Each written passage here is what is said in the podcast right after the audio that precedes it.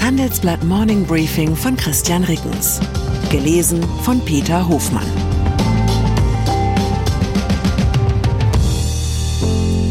Guten Morgen allerseits. Heute ist Montag, der 24. Juli. Und das sind unsere Themen. National. Konservative und Rechtspopulisten gewinnen Wahl in Spanien.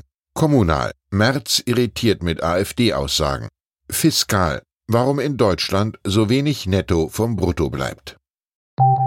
Nach einer kurzen Unterbrechung geht es gleich weiter. Bleiben Sie dran. Bist du auf der Suche nach Inspiration und Netzwerkmöglichkeiten? Dann ist das Summer Camp der Handelsblatt Media Group genau das Richtige für dich. Treffe über 800 EntscheiderInnen, nimm an interaktiven Workshops teil und werde Teil der einzigartigen Camp Community.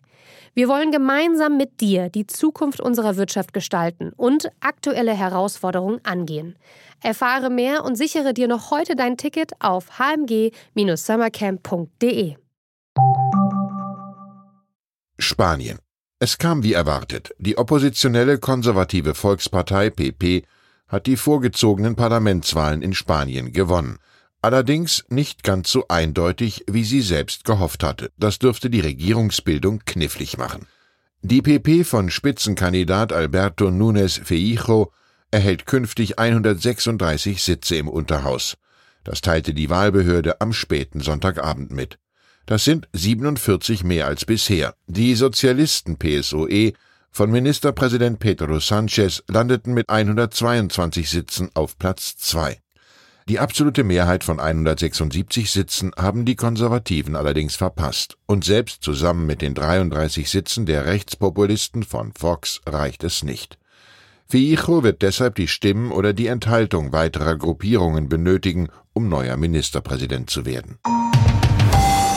AfD Während in Spanien eine Regierungsbeteiligung der Rechtspopulisten näher rückt, bröckelte gestern auch in Deutschland etwas Mörtel aus der Brandmauer zwischen Union und AfD. Im ZDF Sommerinterview sagte CDU-Chef Friedrich Merz, es wird keine Beteiligung der AfD an einer Regierung geben, jedenfalls nicht mit uns. Doch Kommunalpolitik sei etwas anderes als Landes- und Bundespolitik. Wenn jetzt in Thüringen ein Landrat und in Sachsen-Anhalt ein Bürgermeister von der AfD gewählt worden sei, dann seien das demokratische Wahlen. März im Wortlaut, das haben wir doch zu akzeptieren. Und natürlich muss in den Kommunalparlamenten dann auch nach Wegen gesucht werden, wie man gemeinsam die Stadt, das Land und den Landkreis gestaltet.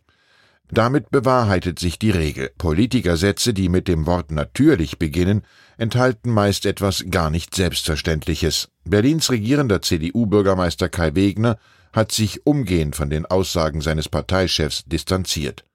Auf Twitter sagte er, die AfD kennt nur dagegen und Spaltung, wo soll es da Zusammenarbeit geben?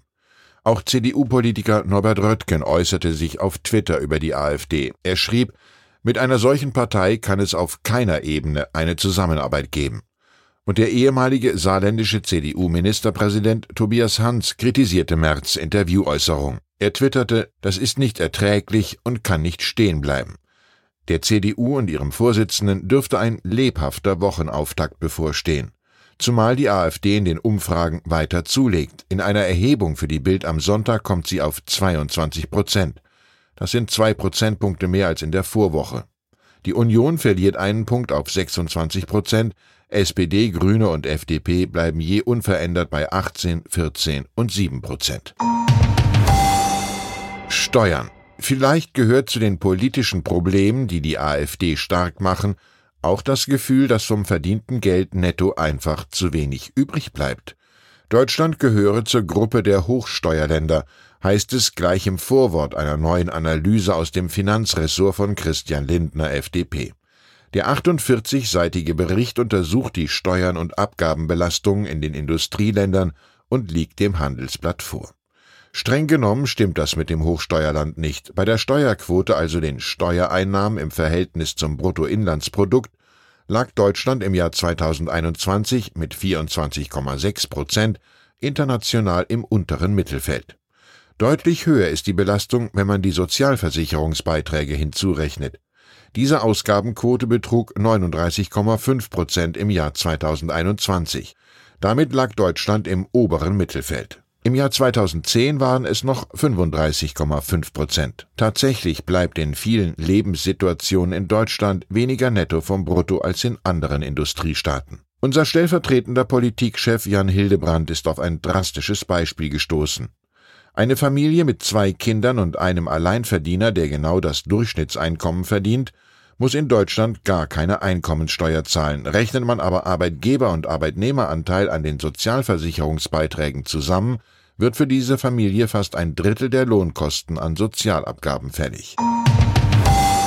Iran. Irans Behörden haben die Zentrale des größten Online-Händlers des Landes versiegeln lassen. Der Grund Missachtung der Kopftuchpflicht. Das Gebäude des Internethändlers Digikala in der Hauptstadt Teheran wurde geschlossen.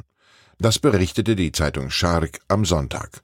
Zuvor waren Gruppenfotos der Belegschaft aufgetaucht, auf denen einige Frauen nicht das obligatorische Kopftuch trugen.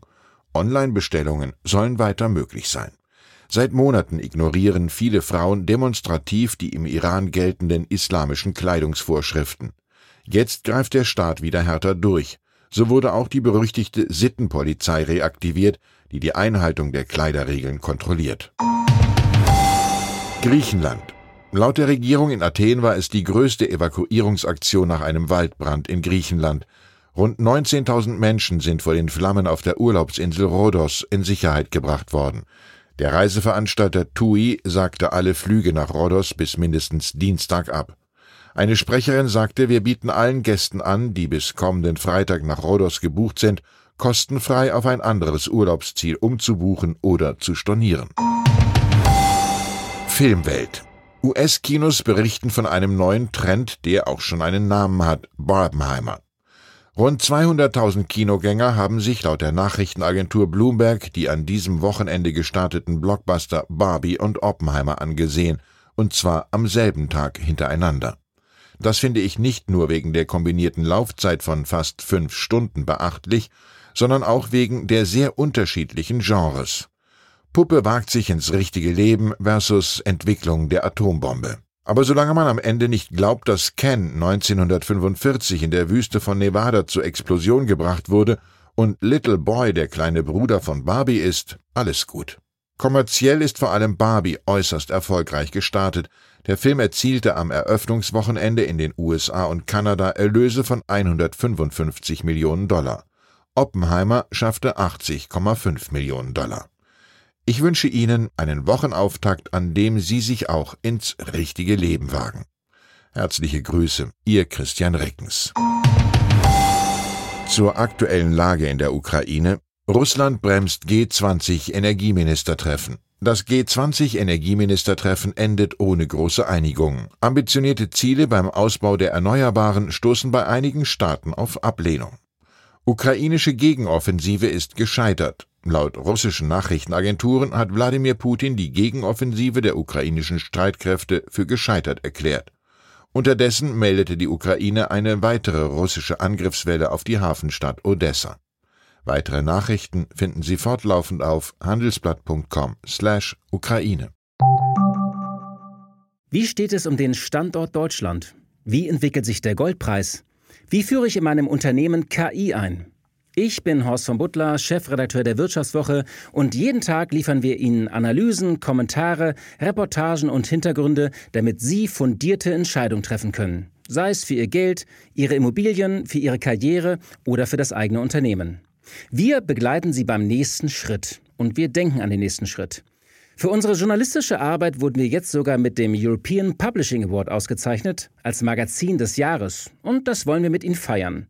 Auf vivo.de slash ausgezeichnet können Sie jetzt drei Monate lang die Vivo zum halben Preis lesen. Also da würde ich ja zuschlagen. Ich freue mich auf Sie.